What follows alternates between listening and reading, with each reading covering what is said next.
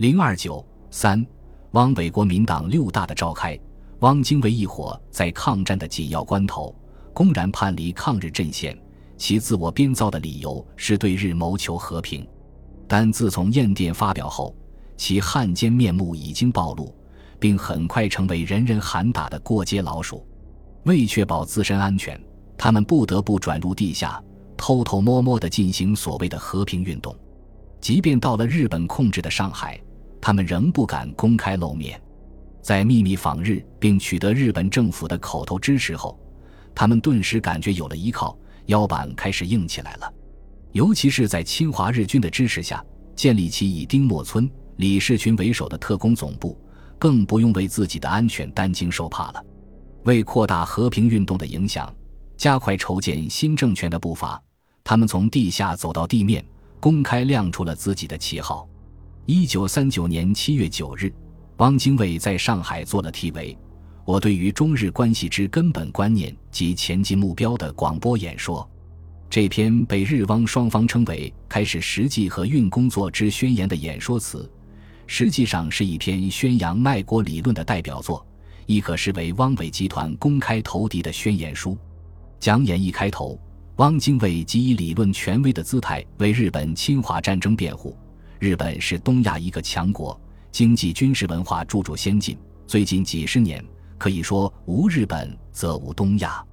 中国世事虽然落后，却是东亚一个地大人众、历史深长的国家。如果要强盛起来，日本必然要知道中国的强盛对于日本会发生什么影响，于日本有利呢，还是有害？如果有利，日本当然愿意中国强盛，愿意与中国为友；如果有害，日本必然要将中国强盛的动机打消了去，决定以中国为敌。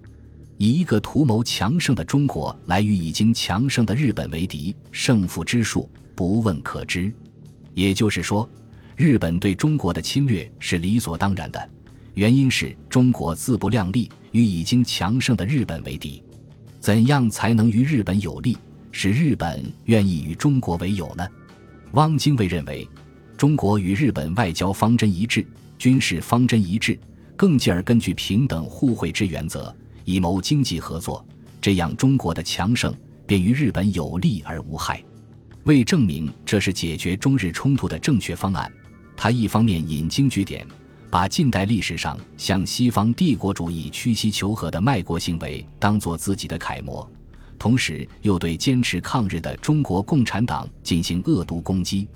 最后，他又声称要本着愿仇一解不宜结的根本意义，努力与转敌为友。我决心向复兴中国、复兴东亚的一条路走。我决心团结同志，并团结各党各派以及无党派有志之士，来共同走上这一条路。讲演结束之后，汪精卫休息片刻，又发表了一篇题为《警告海外侨胞》的广播演说。这篇演说除对上述卖国理论进行进一步阐述外，还对重庆政府予以攻击，其目的是欺骗海外华侨。阻止华侨对重庆政府抗日战争的支持。数日前，他曾向日本官员分析过华侨的情况。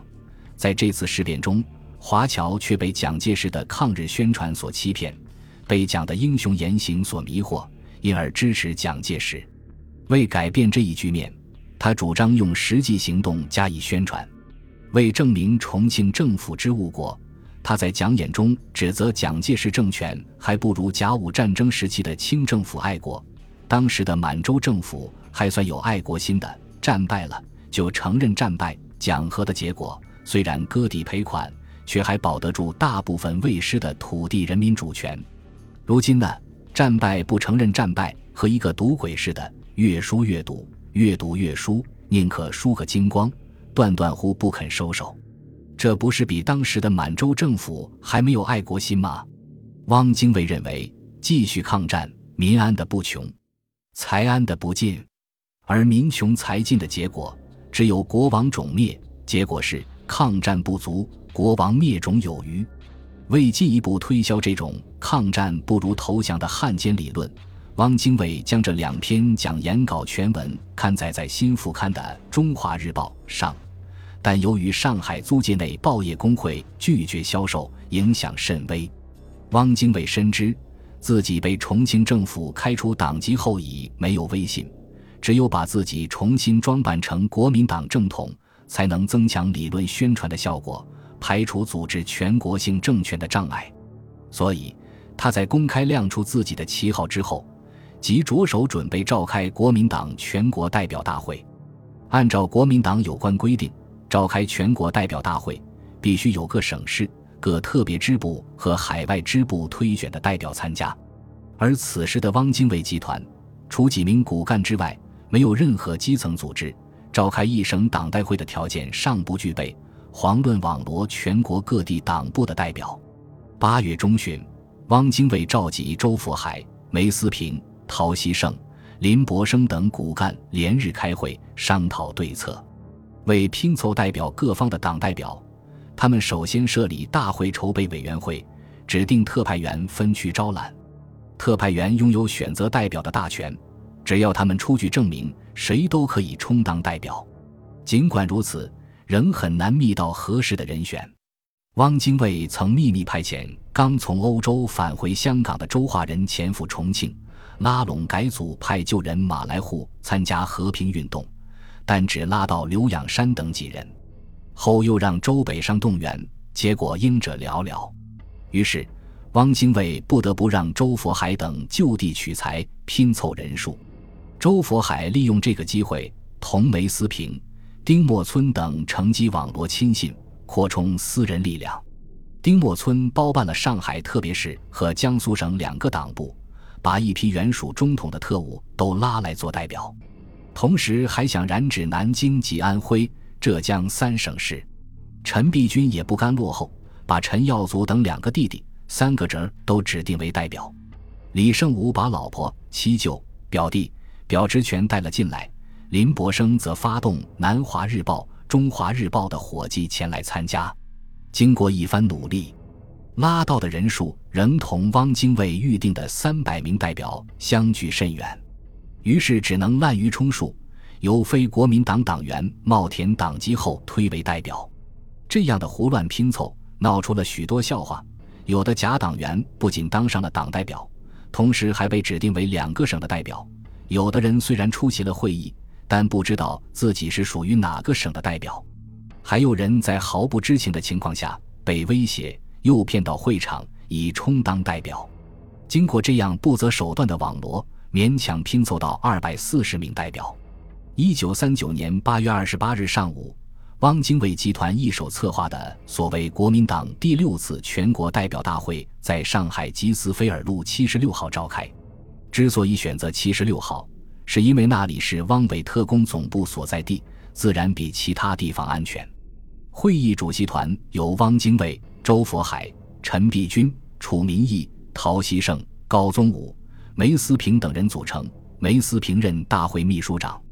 汪精卫自任大会主席，并致开幕词。